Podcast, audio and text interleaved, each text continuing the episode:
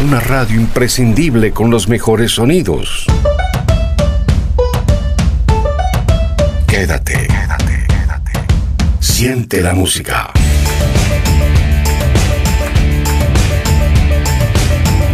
GDS Radio Mar del Plata, la radio que nos une. www.gdsradio.com.ar Buenas noches, amigas y amigos de A las Puertas de Magonia, un viaje a la frontera de lo imaginal. Les habla Carlos Matos. Nuevamente nos encontramos con Luis Pacheco del CIFO Rosario. Vamos a hablar acerca de este grupo de gran influencia en la década de los 90 y posteriormente también. Buenas noches Luis, ¿cómo estás? ¿Qué tal? ¿Cómo estás, Carlos? Un saludo otra vez a la audiencia, a Guillermo, a todos los que nos escuchan en este muy lindo programa y dinámico, diría yo, que toca todos temas diversos que son muy interesantes. Dejamos en la década de los 80 y la proyección hacia los 90. ¿Qué pasaba eh, en materia ufológica a principios de los 90 acá en el país? Bueno, en el principio de los 90 en comienza, nosotros habíamos hablado, perdón, eh, en la anterior charla de la FAES, que era eh, la que agrupaba todas las, agrupaciones investigadores de todo el país, ¿no? un hecho histórico que en ningún país se repitió ni antes ni después. En la decadencia de FAESE, su último gran congreso fue en la ciudad de San Lorenzo en el año 91. Eh, sucesivamente surge la RAO, la Red Argentina. Claro, porque fue posterior a la creación de la RAO, ¿no? O sea, la RAO surge el 23 de junio del 91 y el Congreso de San Lorenzo creo que es unos meses después. Eh, es unos meses, justamente en diciembre. En diciembre. En diciembre. Este, y bueno, justamente la red argentina de unilogía tiene otras cosas distintas a la de FAES y algunas cosas muy similares. Eh, por ejemplo, la RAU es una red de información en general, donde todavía eh, la idea es tratar de comunicar, comunicarse, perdón, que medio trabadito ahí, continuamente entre los investigadores. Este, y la, idea también de unificar eh, criterios con respecto a, la investigación, también de, hacer acercar casos, cosa que la FAESE también la quiso hacer en su momento y no fue este, vista por los investigadores, no se vio, no lo vieron, no tuvieron esa, digamos, esa idea de, de concretar eso. La RAU intentó hacer eso y lo logró en gran parte en la, en la década del 90, siendo la, la referente número uno también de la de, Argentina, ¿no? Este, sí, bajo lo, el mando de Carlitos Ferguson. Lo que hay que aclarar es que eh, FAESE era o lo que se conoce como una institución de segundo grado, es decir, una federación que agrupaba a, otras asociaciones. En cambio, la red argentina de homología, como vos marcás, era una red, era algo horizontal este, que se movía con otros, con criterios justamente de red y de nodos, era otra cosa. Exacto, la, la, la tenía eh, un coordinador, pero era como decís vos, una idea horizontal, una asociación, un grupo, lo que una red horizontal. En cambio, la federación tenía un grupo de directivos. Este, quien les habla fue en su momento, en la última etapa de FAES, secretario de la FAES, cuando eh, el amigo Néstor Berlanda fue el presidente de, la misma, ¿no? Ya en la última etapa de FAES. FAES eh, termina con un congreso en el año 95 muy realmente muy, eh, muy deteriorado ese congreso, ¿no? Este, creo que fue el único que vino de afuera creo que fue eh, Guillermo Jiménez. Nosotros habíamos venido justamente de un congreso de RAU de 95 y a los días, si no me equivoco, estuvo el congreso de, la FAES. Así que coincidía prácticamente, es en ese año 95. Y entonces, eh, este es el panorama así planteado de la desaparición de una de las eh, de, la federación más importante que existió, porque fue a nivel nacional, vos decís que eh, fue un caso único en el mundo, porque bueno, en Estados Unidos hay muchas asociaciones, muchas federaciones, pero en Argentina había una, una única federación que agrupaba a las asociaciones.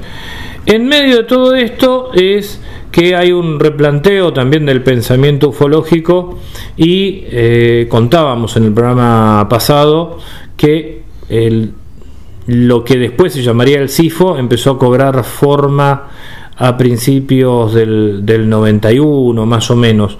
¿Cómo es que surge esta, esta idea embrionaria del, circo, del círculo de investigadores del fenómeno ovni en Rosario?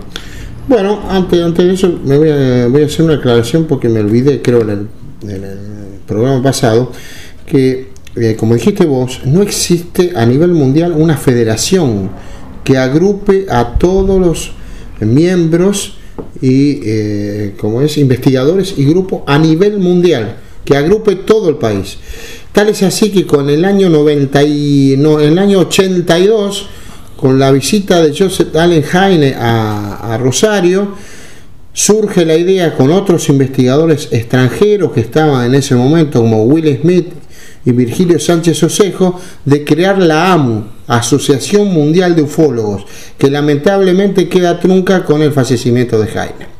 En este marco, ya lo, creo que expliqué algo ya en el, anterior programa, cómo fue surgiendo la idea de crear el CIFO, que era los tres jóvenes que se nos acercaron, sí, lo expliqué eso, tres jóvenes que nos acercaron, que hablamos este, justamente de conformar una agrupación donde se unificaran eh, los criterios de los viejos investigadores, entre comillas, con los nobles investigadores.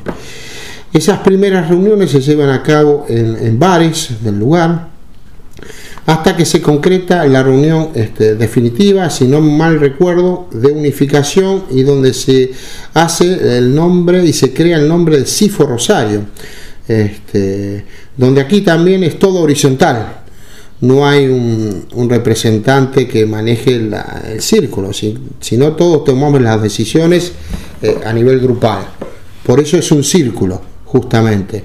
Y allí se conforma a nivel año 92, se consolida eso con este, investigadores eh, para recordar eh, a la gente que, que, pueden ser y quienes están ahora, que sería Juan Acevedo, Néstor Berlanda, quien les habla, Luis Pacheco, eh, estaba en el primer momento Luis Reynoso, Diego Viegas, Juan Marcelo Encalada, Andrés Torres. Eh, después se va a sumar, eh, también está Fabián López, perdón. Después se va a sumar Darío López y vamos a integrar a Carlitos Mato justamente, posteriormente, en el año 93 creo. 93, sí. 93 y casi a mitad de, de, de, de, de los 90 en que en, integramos al recordado antropólogo Sarasola eh, quien, quien le, le encantaba eh, la temática que nosotros estábamos trabajando. Sí, fue realmente un acontecimiento importante. Carlos Martínez Sarasola, conocido por publicaciones como Nuestros Paisanos los Indios, este, que fue un, un recuerdo, un, libro que influyó muchísimo ese año, donde había una especie de, de, de vuelta a la cuestión latinoamericana y parecía increíble que una persona de la talla de Carlos Martínez Arazola se sumara a un grupo este, de investigación del fenómeno ovni, pero realmente era un apasionado de la temática. Cuando tuvimos la posibilidad de charlar con él, este, inclusive él siempre traía algún libro en sus viajes por el extranjero sobre, sobre estos temas. Claro, claro, incluso le, él estaba encantado con la hipótesis que teníamos al respecto, que, que la generaron en su momento este, el, el, amigo Juan Acevedo, que era la hipótesis DAD, ¿no? Cuando decíamos que el fenómeno ovni se alejaba del punto de vista extraterrestre, que había otra cosa para, para observar y para ver, y que DAD era aquello que nada y poco sabemos. Y entonces decíamos que el fenómeno ovni como lo recordábamos, no como ovni, sino como fenómeno ovni, era algo que no podíamos eh, determinar qué era en su momento, ¿no? Y hasta el día de la fecha, ¿no?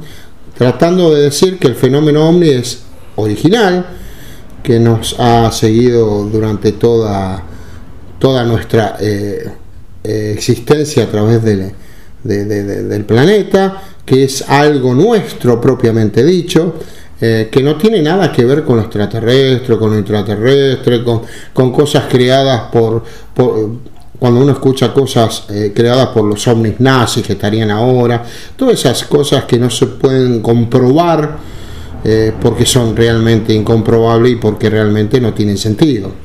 Esa era la idea. La idea era generar un pensamiento nuevo, abarcativo, que tratara de llegar a todos los investigadores del país, no solo del país también, sino después pretenciosamente con llegar a lugares de otros otros eh, de otros continentes, digamos, que lo vamos a lograr posteriormente.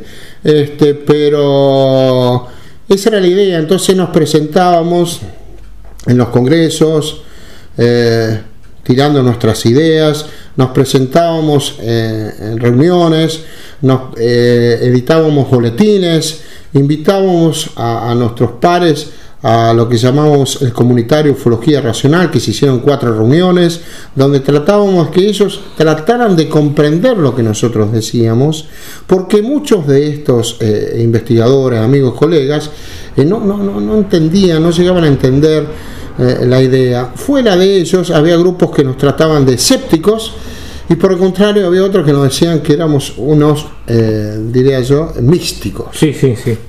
Si no se ponían de acuerdo, no se ponían de acuerdo en la crítica, tanto eh, eh, de, un, de un sector como de otro, trataban de, ubicar al CIFO, cosa que no tenía nada que ver, ¿no? No, se entendía ese pensamiento. Y me acuerdo eh, cuando fue la presentación acá en Mar del Plata en el año 93, en mayo del 93, acerca de la ufología racional, que fue de, un, de un gran impacto, pero también de un profundo desconcierto. Claro, es así porque todos quedaban sorprendidos. La ufología racional se, como tal eh, se presenta en el año 1982 por primera vez en el Congreso del Palomar. Un 92. 92, 92, 82 con 92. 92, 92 que organizó eh, José Tunich en su momento y ahí recuerdo que nos, se nos acercó eh, el amigo Daniel Pericé es totalmente sorprendido y dice, esto es lo que quería escuchar alguna vez, tal es así que Pericé formó, empezó a formar parte como miembro honorario de... Claro, había presentado un año antes acá en Mar del Plata eh, la visión del fenómeno ovni desde la teoría general de sistemas en el 91, este, que también ocasionó mucho, mucho revuelo. Claro, es decir, se presenta en el Palomar, como vos eh, contás lo de la, la, idea de la ufología racional, pero, pero, es en el 93 me parece donde donde mayor impacto tuvo, ¿no? Por la porque estuvo gente de Uruguay también acá, Así gente de otros lados. Por eso eh, eh, lo que tengo en mente sí es justamente primero el silencio del público cuando se cuando se exponía que hubo una, eh, hubo una presentación eh, que, en la que estuviste vos, estuvo Oscar Alemano y Juan Acevedo. ¿No? Si mal no recuerdo, fue más o menos ese el orden, creo, sí, porque de la presentación. claro, porque eh, ahí prácticamente no hablábamos de lo que era la ufología racional, si hablábamos, hacíamos una introducción al respecto, pero hablamos de las, eh, de las diferentes corrientes ufológicas. Entonces hablamos justamente de la corriente ufológica romántica, hacíamos una crítica a la, corriente ufológica romántica que tiene que ver con el etismo, o sea, con, amantes de la hipótesis extraterrestre. Después estaba la segunda ponencia, era, fue de Oscar Alemano, que era una crítica a la investigación eh, científica, científica y finalmente terminaba Juan Acevedo hablando de lo que era este lo que enrolaba la ufología racional bajo su hipótesis. Ese fue el trabajo. Y, y, por suerte, este, muy llamativamente también, a que mucha gente no, no entendía eso, fuimos galardonados como con el primer premio a un trabajo teórico. Eh, y eso para nosotros fue un aliento muy grande para seguir trabajando teóricamente y también investigando eh, el fenómeno en todos sus sentidos. Sí, además me, acuerdo, por ejemplo, eh, algo que, que, causaba un poco de, de, eh, de desorientación. La crítica a los trabajos de Ballester Olmos, decían, pero ¿cómo? Que ahí era donde decía, pero a ver, pero esta gente dónde se ubica, ¿qué son? ¿Escépticos? ¿Son místicos? Entonces, ¿qué, son? Eh, lo cual también marca el nivel de prejuicios cuando eh, las personas, eh, en lugar de parar la pelota y detenernos a escuchar de qué se trata, ya empezamos a elaborar este, respuestas a lo que no estamos entendiendo. ¿no? Porque por un lado esto, eh, este, eh, cuando se criticaba algunas posiciones románticas, que creo que vos arrancaste con esa parte, Eh, sí. eh, eh, ahí decían, bueno, bueno, evidentemente son eh, personas que, se- que están encuadrados dentro de lo científico. Y después este alemano salió cuestionando a Ballester Olmos. Ah, bueno, entonces ¿dónde está esta gente? Y después ya cuando terminó Juan Acevedo con la hipótesis DAT, este, me acuerdo de eso, de cuando nos levantamos este, en el intervalo, los comentarios eran totalmente contradictorios. Claro, porque empezamos como vos dijiste así, pero Juan terminaba dando un- una vuelta de tuerca a todo eso y con la hipótesis DAL quedaba claro que no éramos ni místicos ni escépticos, sino que te presentaba una nueva visión del fenómeno, que era lo que querían que nuestros colegas en ese momento entendieran y nos escucharan y trataran de entender. Pero eh, eh, para nosotros sabíamos que era en ese momento era muy este, muy pretencioso que nuestros colegas empezaran a escuchar estas eh, pautas nuevas de investigación, ¿no? Eh, fíjate vos que costó muchísimo y eran muy pocos hasta fines del, del 2000, cuando el CIFO hace su impasse, fueron muy pocos los investigadores que entendieron, nos comprendieron que al menos nos acompañaron o que aceptaban nuestras ideas, en, en realidad en la comunidad ufológica. Muy poca gente. ¿Quiénes se sumaron, eh, que vos recuerdes, en los primeros momentos eh, dentro de la comunidad ufológica? Bueno, mencionaste al capitán de fragata Daniel Pericet. ¿Quiénes más recordás en aquellos eh, instantes que dijeron, che, a ver, vamos a escuchar a esta gente?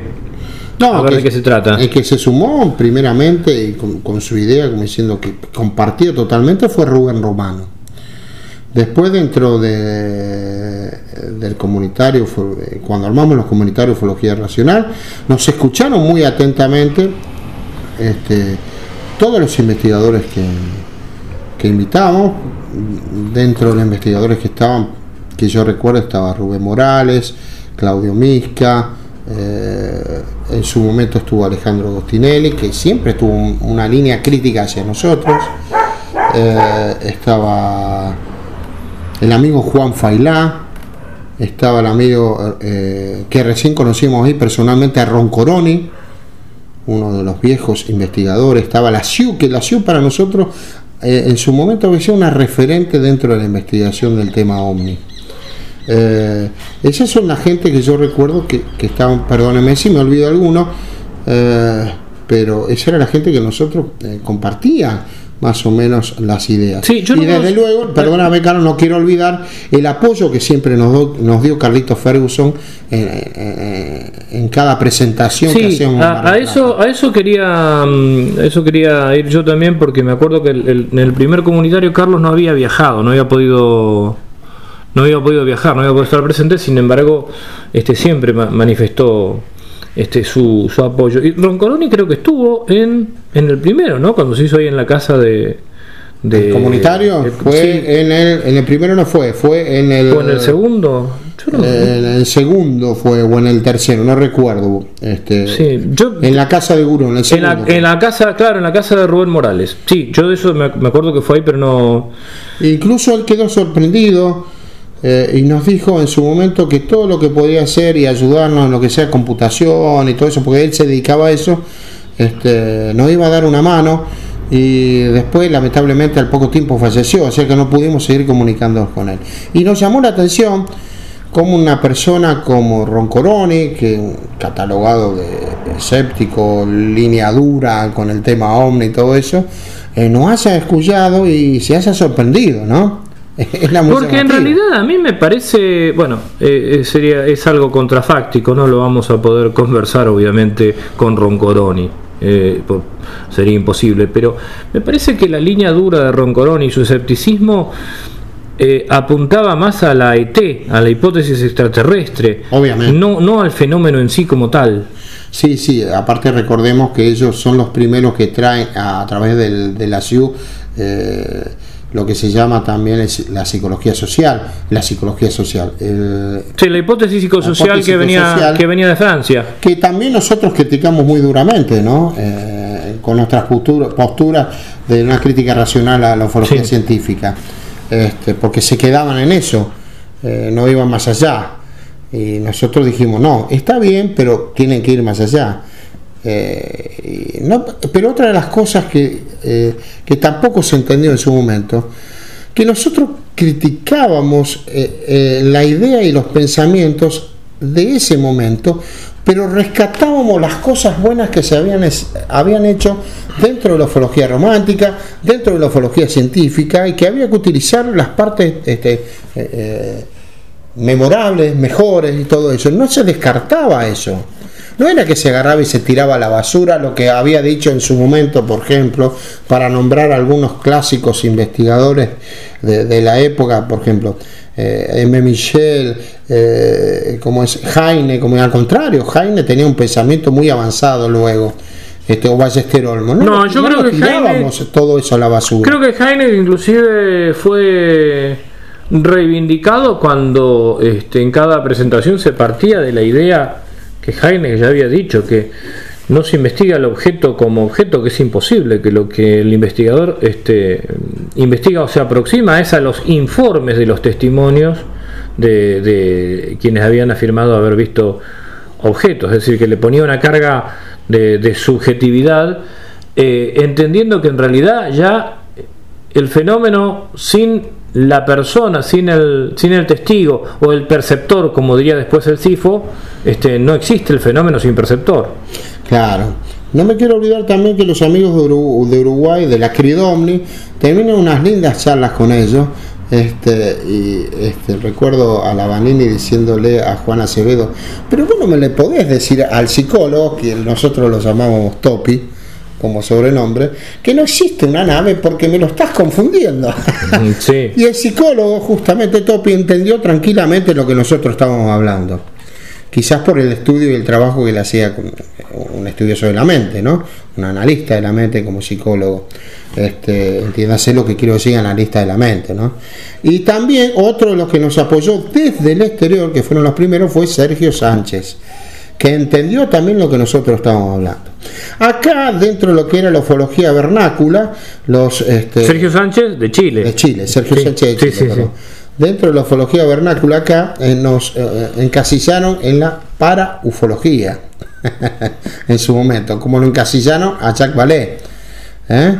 en su momento. Por eso los referentes que hemos tenido hasta el día de hoy, los referentes dentro de lo que es la ufología racional o nuestro pensamiento, siempre ha sido Jacques Vallée y obviamente ha sido Heine. Sí, también eh, entiendo que fue una gran este, influencia eh, Dennis Stillings, ¿no? Porque Ah, posteriormente cuando conocimos el libro de Claro, Stilling, porque el libro de Stilling, la verdad es que la- todo ese compilado que hace eh, de la cuestión ufológica desde el punto de vista de lo, imaginal, que lo traducen como lo imaginario en el contacto ovni, pero no habla de lo imaginario, sino habla de, de- del campo de lo imaginal. eh, entiendo que también fue un gran fue, una, una, gran influencia dentro del, del CIFO, de los miembros del CIFO. Sí, pero lo llamativo es que nosotros no conocíamos eh, el trabajo de Stilling cuando empezaron a trabajar a- y elaborar estas teorías. Fue posterior que conocimos el libro de, de- de- de Stilling. O sea que no hubo influencia, sino al contrario, fue enriquecimiento. Enriquecimiento al respecto de esas ideas. Tal es así que este, jocosamente Diego Viegas decía que era eh, la Biblia del Sifo. Claro, sí. Bueno, es que es que es que eh, bueno, trabajos como los de Carl Raschke y otros eh, uno los, los lee y están como en la misma en la misma línea. Pero resulta que después de muchos años, porque el CIFO, bueno, contanos primero eh, el ciclo que cumple el CIFO y después cómo se vuelve a, reencontrar el CIFO, porque después de, de muchos años este, con, con la hipótesis de, de José Antonio Caravaca, que por otras vías llega a líneas muy, muy parecidas. Este, el CIFO vuelve a, agruparse y de hecho este, eh, ahí se establece también una conexión con, José Antonio Caravaca, con quien hay un intercambio muy, muy fluido de información y de ideas. Bueno, el CIFLO, digamos que llega a un... eh, estábamos cansados, vamos a hablar en plural, estábamos cansados de ver que nuestras ideas eh, no llegaban al puerto, como diríamos, y dijimos, bueno, hasta acá llegamos, tenemos que dar un paso de avanzada, la comunidad ufológica ya nos queda chica, el tema ufológico ya nos queda chico, porque querían, se quedaba encerrado todo ahí, no había avance. Eh, y dijimos, bueno, hasta acá llegamos. Tal es así que muchos de nosotros este, nos dedicamos a otras cuestiones, eh, otros se dedicaron al estudio de otras también eh, posturas muy, eh, muy lindas, grupos muy lindos que armaron como Mesa Verde eh, o como Torongo Huasi, eh, que vos me dirás explicar a los oyentes más o menos qué, qué sería eso, para que tengan una Sí, idea. sí, sí, para, para más o menos ver cómo, por dónde fueron rumbeando los distintos eh, miembros del CIFO a partir de sus experiencias y de su formación. Mesa Verde empezó a hacer como estudios de plantas en su momento, eh, cómo llegaba eso a, la, los indígenas o nuestros, eh, nuestros antiguos eh, antepasados o las comunidades originarias, por llamarlas correctamente, cómo trabajaban con plantas en ese momento, que las plantas sagradas, que fue una idea justo inicial de, de Juan Acevedo y Néstor Berlanda. Después Juan Acevedo se separa de Mesa Verde y arma Otorongo Huasi. Hoy Mesa Verde está regido por Diego Viegas y Néstor Berlanda y Otorongo Huasi hace un trabajo más de terreno, más de campo, también eh, trabajando junto con sus pares, este, entre comillas pares comunidad o eh, la comunidad originaria, que han hecho trabajos muy interesantes en Catamarca, pero también sigue el estudio de plantas. Este, tal es así que hay, eh, quien quiera verlo, están las páginas de las dos, de Otorongo Huasi y de Mesa Verde, y ahí van a poder seguir en los diferentes aspectos. Pero en el 2000, antes de separarnos, o prácticamente de separado el grupo, o haber terminado ese ciclo, diría yo, más que separarnos, se edita en el año 2000 eh, el libro realizado por el Néstor Berlanda y Juan Acevedo, llamado Los extraños, donde es el primer libro a nivel nacional que toca el tema de las abducciones. Eh, eh, es tan relevante ese libro que hoy se ha editado en España. ¿eh? Así que es muy, como verán, vamos a ir llegando a lo que dijo el amigo acá Carlito con respecto a qué pasa después con el CIFO, ¿no? Bueno, ahí llegamos a esa época de- del 2000, donde esos años donde cada uno de nosotros estaba trabajando en cosas diferentes, y en un momento en el año, eh, si no me equivoco, 2018, tenemos una charla con Néstor. Obviamente nosotros nos encontrábamos y nos veíamos más allá de que la agrupación no estaba funcionando a full. Ya estaba desaparecida la fundación, pero el círculo, digamos, estaba desaparecido. Pero en el 2018 nos empezamos a enterar que existe, 2018-2019, corregimos Carlos, No, en el 18, eh, el encuentro fue en agosto del 18, o sea que se empezó a fines de, a principios de 2018 a, a gestar esto mediante, bueno, ustedes se veían ahí en Rosario, tanto Juan como yo estábamos lejos a través de WhatsApp, este, y, y Darío que tampoco estaba en Rosario, pero, eh, y se concreta la reunión, me acuerdo que fue el, el 18 de agosto de 2018 en Rosario. Claro, la idea surge a través de Néstor que empieza a ver que hay alguien en España que está trabajando ideas muy similares a nosotros, que era nuestro amigo Caravaca. Nosotros salimos entonces a ver qué pasaba y creamos SIFO, este, El legado. el legado, ¿no? SIFO el legado para qué? Para juntar todas nuestras charlas, todas nuestras conferencias, todos nuestros escritos y publicarlo en un libro para decirle a la gente, esto que está acá lo trabajamos en todos los años, en todo el año, en la década del 90, perdón. toda la década del 90 trabajamos esto. Y hoy lo que se está presentando es casi, casi muy parecido a lo nuestro, 30 años después. Pasaron 30 años para que seamos reconocidos en diferentes ámbitos. Este, en esa charla que tenemos con Néstor decidimos eh, llamar a los que se quieran eh, unir al grupo, así que se unieron Fabián López, Juan Acevedo, Carlos Matos, Darío López, Diego Viegas, Carlos Matos y quien les habla, Luis Pacheco. Esos son los que quedamos del CIFO Rosario y conformamos CIFO El Legado. Nuestra primera presentación, que fue realmente maravillosa, fue en el Café Ufológico de Rosario, en el año, eh, Carlitos. Ahí sí, 2019. 2019. cuando ya estaba, el, cuando se editó el, libro, el primer volumen. Cuando se editó el libro del primer volumen. Este, y fue Creo que fue el 17 o el 16, el 16 de noviembre, creo que fue el 16 de noviembre del, del 19 hace muy hace poco en términos en términos actuales muy poco porque ya encima después vino la pandemia en el 20 y ahí es como que se detuvieron las cosas también, ¿no? Hay como dos años medios perdidos en cierto modo, pero se trabajó rápido porque después de esa reunión que fue como una especie de retiro espiritual, este, en la que estuvimos dos días y pico eh, debatiendo, charlando eh, y que salió el, el, libro, eh, ya en el 19 se, en el 2019 se presentó. Y a partir de ahí es que vino también el contacto con, José Antonio Caravaca. Así es, así es. Hicimos contacto con José Antonio Caravaca y, y a través de ese contacto este, se pudo realizar contacto a través de en España y pudieron los, los amigos eh, Juan y Néstor eh, editar el libro, como dijimos antes, los, los de los extraños. Y así ves, a su vez, en toda esta época eh, fueron eh, editándose diferentes libros de diferente índole por parte de Juan Acevedo, que, habla de las plantas maestras, por parte de Néstor Berlanda, que justamente eh, edita y, y, es conocido a nivel, yo diría, mundial por el trabajo de análisis de la abducción de Juan Pérez, eh, donde edita su libro, que también es editado en España, y que se hace la película, eh, en su momento Carlitos, la película era...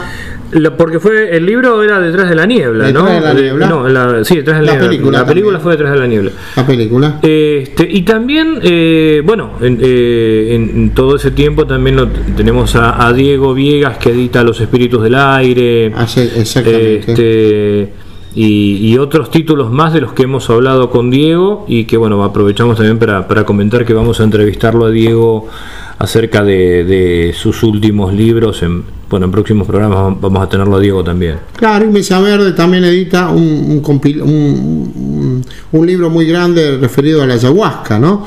de las plantas maestras y todo eso junto con Néstor Berlanda. Eso lo editan los dos también. Y como dice, hay más. Y hay un librito que está dando vuelta, como empezamos allá del año 89 al 91, que se que era una conferencia mía, y se transformó en un libro que se llama justamente el nombre que tenía el libro, Mercaderes de la Fe, que está por, en algún momento para editarse y ya está perfectamente. Está ahí, está en la gatera, como dirían en, Ya terminado y actualizado, este, pero que en su momento no pudo salir y ahora, bueno, este, en tiempo de pandemia tampoco, pero estamos viendo a ver si lo podemos editar, ¿no? Vamos a ver qué pasa. Bueno, el CIFO, el legado sigue trabajando hoy día con está tratando de armar el segundo volumen de nuestro libro, justamente CIFO, el legado 2, eh, y veremos qué ocurre este año, a ver si podemos terminar de, editarlo, ¿no? Es decir, que el CIFO Rosario ha marcado una, una ruptura, una continuidad, porque eh, mantuvo la vigencia de la cuestión ufológica, pero una ruptura con lo que se venía tratando hasta, hasta ese momento. ¿Y, cuál es el, el, futuro? Es una pregunta un poco ambiciosa, pero ¿tiene futuro la ufología o cuál es el futuro de la ufología, digamos en Argentina en principio? Si vemos la ufología como, como, la comunidad ufológica, no hay futuro. Hay un retroceso terrible y solo investigadores aislados trabajan correctamente dentro del tema OVNI, ¿no? Este, se eh, sigue hablándose de lo mismo de hace 50, creo que lo dije en el anterior programa, de hace 50 años atrás grupos setistas, se sigue trabajando de la misma forma, no, no, no, no hay una evolución, se sigue hablando de las conspiraciones, de que el gobierno eh, oculta todo, eh, es una cosa realmente tan trillada y tan reiterativa, nosotros lo podemos, cualquiera, cualquiera es un, un influencer, entre comillas, un, un youtuber, YouTuber que te arma un programa de cualquier barbaridad, cualquier barbaridad, como hemos escuchado, y no, eh, no voy a nombrar a, a, es? a los que hacen esos programas.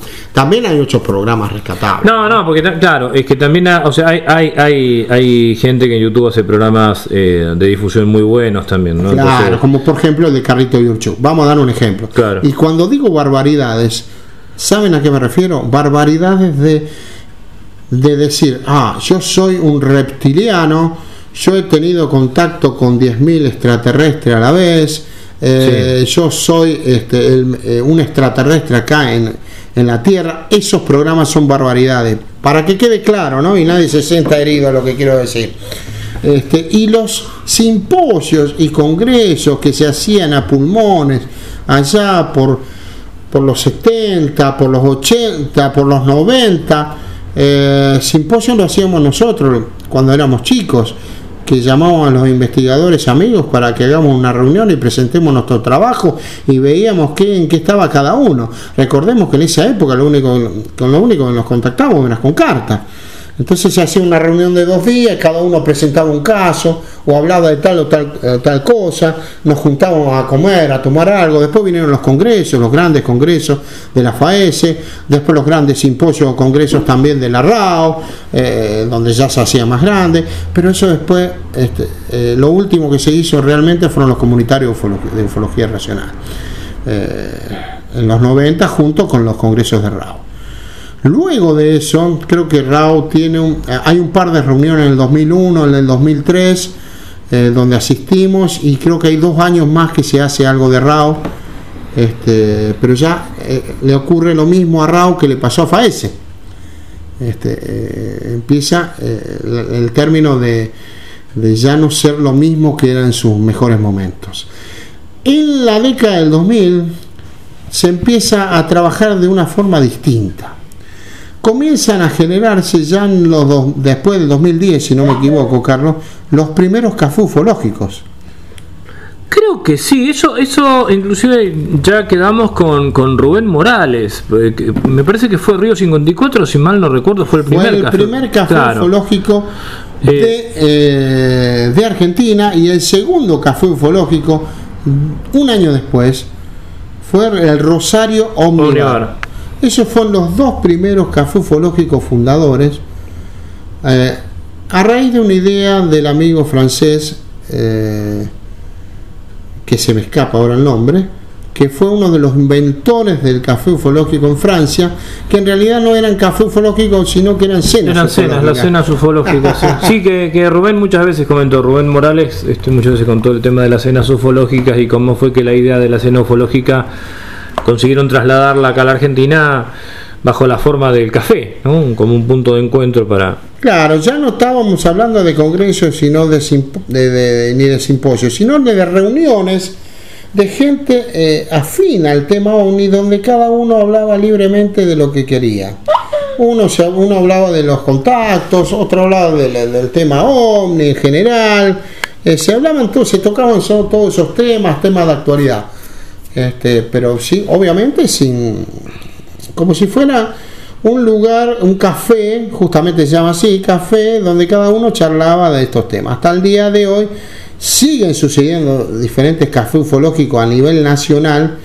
Eh, durante la pandemia todos estos cafés ufológicos fueron, eh, se convirtieron en, un café eh, virtual donde se presentaban casos, donde se presentaban este, investigaciones de tal y cual eh, lugar, donde se presentaban testigos de, de, un hecho determinado, famosos testigos de un hecho determinado eh, en tal año, famoso entre comillas, ¿no? Eh, y eso fue lo que fue generando en la pandemia que la gente escuchara y viera a través de las redes sociales todo esto, que también generó, como dije yo, una clase terrible de delirio y toda la gente que aparece ahí. Hoy no es lo mismo que hace, eh, que hace que la década del 70. Es más, yo diría que es peor. En la década del 70 conocíamos quiénes eran los supuestos, entre comillas, místicos, le llamamos nosotros, mal llamado obviamente. Eh, pero hoy es terrorífico la cantidad de gente que prolifera en las redes sociales generando una confusión, una alimentación de cosas que realmente incomprobable, incomprobable inexistente y es realmente eh, muy, muy, muy, realmente decadente ver esto en, en las redes. Es decir, que el futuro se lo ve un poco complicado, digamos, para vos este, no, no, no habría no habría eh, una, una salida o, podría llegar a ocurrir que eh, algunos investigadores se reagrupen, y no me refiero a crear asociaciones nuevas, eh, digo que se reagrupen de alguna forma como para dar lugar a este tipo de encuentros como los que se hacía acá en Mar del Plata, en RAO, o, o, los comunitarios que hizo el CIFO o algún otro congreso. Eh, yo creo que va a haber en algún momento algo como una especie, entre comillas, lo que voy a decir, ¿eh? una especie, entre comillas, de colegio invisible de muchos investigadores que, que, quieren que el tema sea otro, ¿no?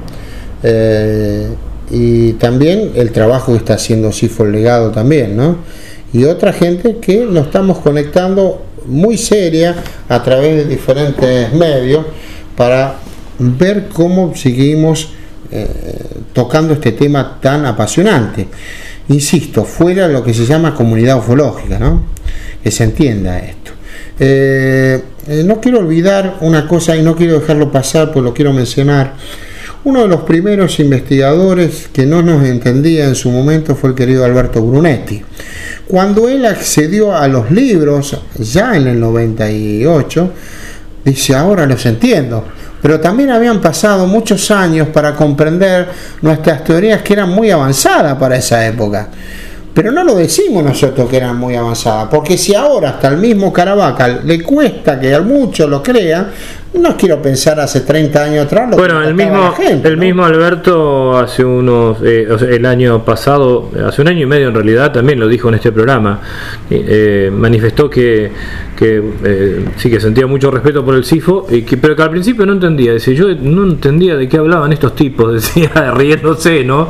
Claro. Este, Dice, pero, pero yo lejos de, criticar, traté de, comprender, fui leyendo los trabajos y, y sí, este, de hecho, bueno, eh, tuvo, tuvo eh, expresiones así muy, muy, buenas hacia, hacia los trabajos del CIFO. Pero claro, este, Alberto mismo dice, eh, creo que está bueno recordar eso como testimonio de alguien, alguien que está dentro de la comunidad ufológica que él mismo decía, se hacía un poco difícil entender desde qué paradigmas estaba el CIFO hablando. Claro, es así. Y eso eh, resultaba. Salvo aquellos que tenían un poco más de lectura, como eh, con respecto a ballet, por ejemplo, eh, podían entender un poco más lo que nosotros estábamos hablando. Este, tal es así que, por ejemplo, Rubén Romano o Pericé este, entendían justamente. Sin desmerecer a los demás investigadores, ¿no? No, es que, es que, por ejemplo, em, Alberto obviamente que conocía a Ballet pero, pero, pero iba más eh, por, por otra cuestión, ¿no? por la cuestión estadística, que está muy bien, porque además es necesaria, este, por ahí por, por otras hipótesis. Pero lo, lo importante de esto es entiendo yo, ¿no? Eh, eh, el punto de encuentro entre las diferentes corrientes, las diferentes tendencias, como, como en el caso este que estamos mencionando, tanto de Alberto o con el mismo Carlos Ferguson, eh, gente que, que con los que uno viene conversando estas cosas, y este tema de José Antonio Caravaca, que, eh, que fue muy importante, me parece, el encuentro con, con José Antonio, porque al principio decíamos, pero eh, ¿qué, qué lo- ah, yo mismo lo dije, eh, digo, pero ¿qué está poniendo este eh, eh, Caravaca? Es como las teorías nuestras un- incompletas, o sea, cuando, cuando él habla de la teoría de la distorsión, este, habla del agente externo y demás. Y, y realmente después de leer los trabajos de Caravaca, muy interesantes, muy importantes para el mundo de habla hispana, y ver eh, qué, cerca que estamos también, que, que a pesar de la diferencia de tiempos. Sí, sí, realmente estamos muy cercanos. Y él llamativamente, obviamente, no leyó nada de nosotros. Cuando él se enteró de esto, este, lo primero que hizo fue comunicarse también con nosotros. Y hasta el día de hoy dice que nosotros fuimos unos pioneros en el trabajo que se hacía en ese momento. Este, y eso para nosotros es un halago, porque también es un reconocimiento a nuestra labor. ¿no? Eh, a lo que trabajamos, a lo que eh, luchamos para tratar de que conocieran nuestra idea y para tratar de que nuestros amigos, nuestros colegas entendiéramos qué queríamos hacer. Y como dije en un momento, todas las herramientas son válidas, porque todos los aspectos, por ejemplo, análisis estadístico, nos pueden servir también para otros aspectos que debemos analizar. Este, nada se debe descartar. Sí, hasta la misma ortotecnia, ¿no? Hasta la misma ortotecnia que me acuerdo que Juan hablaba, o sea, de- por ahí no se trataba de, de- aplicarla como, como le aplicaba eh, el creador, este, a Michel, pero, pero sí de, de las mismas or- ortotecnias pueden obtenerse otras informaciones, o lo mismo con el tema de la ley horaria, se puede haber otro tipo de interpretaciones distintas a las que se daban en, en su momento. A mí me parece que una revisión importante que hizo en ese sentido también el CIFO fue empezar a descartar todo este tema de las pautas de comportamiento que en realidad no estaban llevando en general eh, a ninguna parte.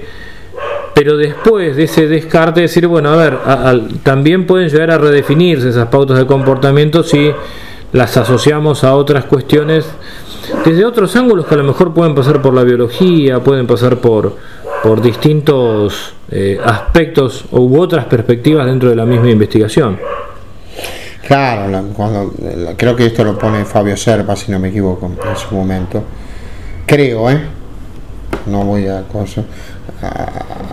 Ahí le hablaba de las pautas de comportamiento, quizás tomado también de otros investigadores, que eran las vías férreas, los cables de alta tensión y el agua. Sí, sí, los estanques. Y eso lo encontramos en todo, en todo el planeta. Aparece en todas partes, sí. Claro, Sí, sí, esto es como el, el testigo calificado. El testigo calificado es según el lugar, el testigo calificado y su profesión. Porque un testigo calificado puede ser eh, un campesino. ¿Por qué? Porque está en su ámbito y Claro. podemos ver eh, que él puede ser justamente el que nos dé la pauta de ese ámbito donde labura. Y un testigo calificado puede ser un piloto este, que justamente En está su en su ámbito. ámbito y está viendo en el aire lo que está pasando. No como se utilizó en su momento el testigo calificado porque tenía en su Porque era momento- piloto o porque, era profesional. título, porque claro, tenía un título, claro. ¿no? O como se está hablando ahora, no, porque la gente de la CIA, porque la gente del FBI, ¿qué me interesa quién sea la gente del FBI y de la CIA que tuvieron contactos con algo? ¿A quién le importa eso? Nosotros somos eh, ufólogos eh, que no somos eh, dependientes de la, de- del exterior. Eso, eso me hace acordar al año 91, este, cuando se hablaba de las conspiraciones, del Magic 12, de los grises. ¿Te acuerdas, que, te, en- ¿te acuerdas Carlos? Sí. ¿Te acuerdas que hablábamos justamente Sí, de eso, sí. los extraterrestres? No, bueno, pero, bueno pero, malo, ¿eh? pero lo, de, lo de las conspiraciones a fines de los 90 era, era comprensible o comprendido, no justificable, ¿no? De No. ninguna manera, pero digo, eh, te- tenía que ver con un fin de ciclo, con esta cuestión de los brotes milenaristas que han ocurrido cuando, cuando eh, se marca una etapa como un fin de milenio. Sí, pero Eh, también se hablaba de, de- de ocultamiento de gobierno, del gobierno en la década de 60.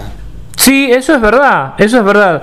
Pero la característica eh, demoníaca, ¿te acordás? Este que se atribuía a los a, a la cuestión del fenómeno, eh, eh, hubo como un rebrote muy fuerte, me acuerdo, este, en la década de los 90, que después se diluyó. Llegamos al año 2000, 2001, pasó el milenio, este, el mundo no reventó y bueno, todo eso pseudo apocalíptico terminó desvaneciéndose. Así es, así es. No quiero pasar porque me había olvidado que el, creador de los cafés ufológicos estuvo en Argentina fue Gerard Levar, que eh, gracias al que sabía un poco de francés o sabía francés el amigo Rubén Morales, pudo eh, recorrer los diferentes cafés ufológicos primarios que se hicieron acá en, Argentina. Estuvo acá, en, estuvo en Rosario, digo, en su momento, donde tratamos de entender más o menos lo que el amigo Gerard Levar nos, explicaba. Eh, yo un poco de francés conocía, pero obviamente escuchándolo a él entendía el 50% y bueno, y nos traducía justamente Rubén Morales. No quería dejar pasar porque se me había pasado el nombre y ahora lo recordé, quién fue el creador de los cafés eh, ufológicos. Bueno Luis, estamos al final del programa. Quedan estos minutos para que vos agregues lo que lo que creas conveniente. Tenemos como pasa en esta época de pandemia, tenemos el marco de los perros del barrio que están acá ladrando, este, que seguramente nuestros oyentes van a, van a escuchar este, a, los, a los amigos. Bueno, entonces, ¿te quedan, quedan estos, estos minutos, este, Luis, para, para que puedas eh, agregar lo que consideres que, que no hemos mencionado todavía?